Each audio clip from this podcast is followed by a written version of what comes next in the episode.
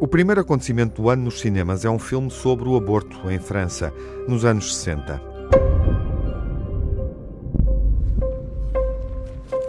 On s'est pas vu depuis trois mois, c'est ça C'est ici que vous avez mal Pas seulement. Quel genre de douleur Ça fait comme des crampes. O acontecimento de André Diwan ganhou o Leão de Ouro no Festival de Veneza. Golden Lion for Best Film to Le Band Happening by Audrey Diwan. I did this movie with anger. Fiz este filme zangada e também com desejo. Fiz com o estômago, com as entranhas, o coração e a cabeça. My heart and my head.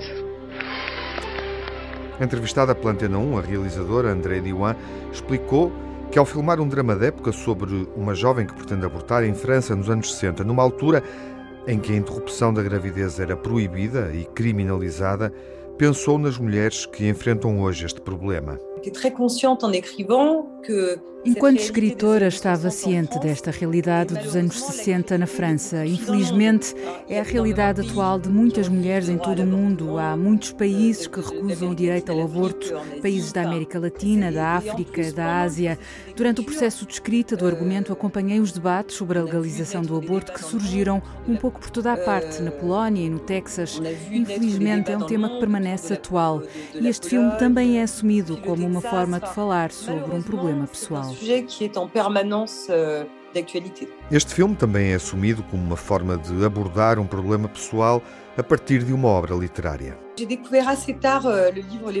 Eu descobri muito tarde o livro O Acontecimento. Foi depois de ter tido um aborto. Queria muito ler coisas sobre este assunto e uma amiga aconselhou-me a lê-lo.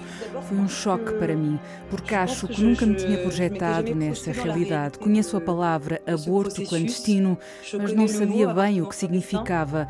E também porque percebi a grande diferença que existe entre o que eu vivi, um aborto medicamente assistido, e o que a personagem teve de passar elle. André Diwan, numa entrevista exclusiva para a Rádio Portuguesa sobre o acontecimento, o filme adaptado de uma novela de Annie Ernaux, estreia nos cinemas nacionais na primeira semana deste ano.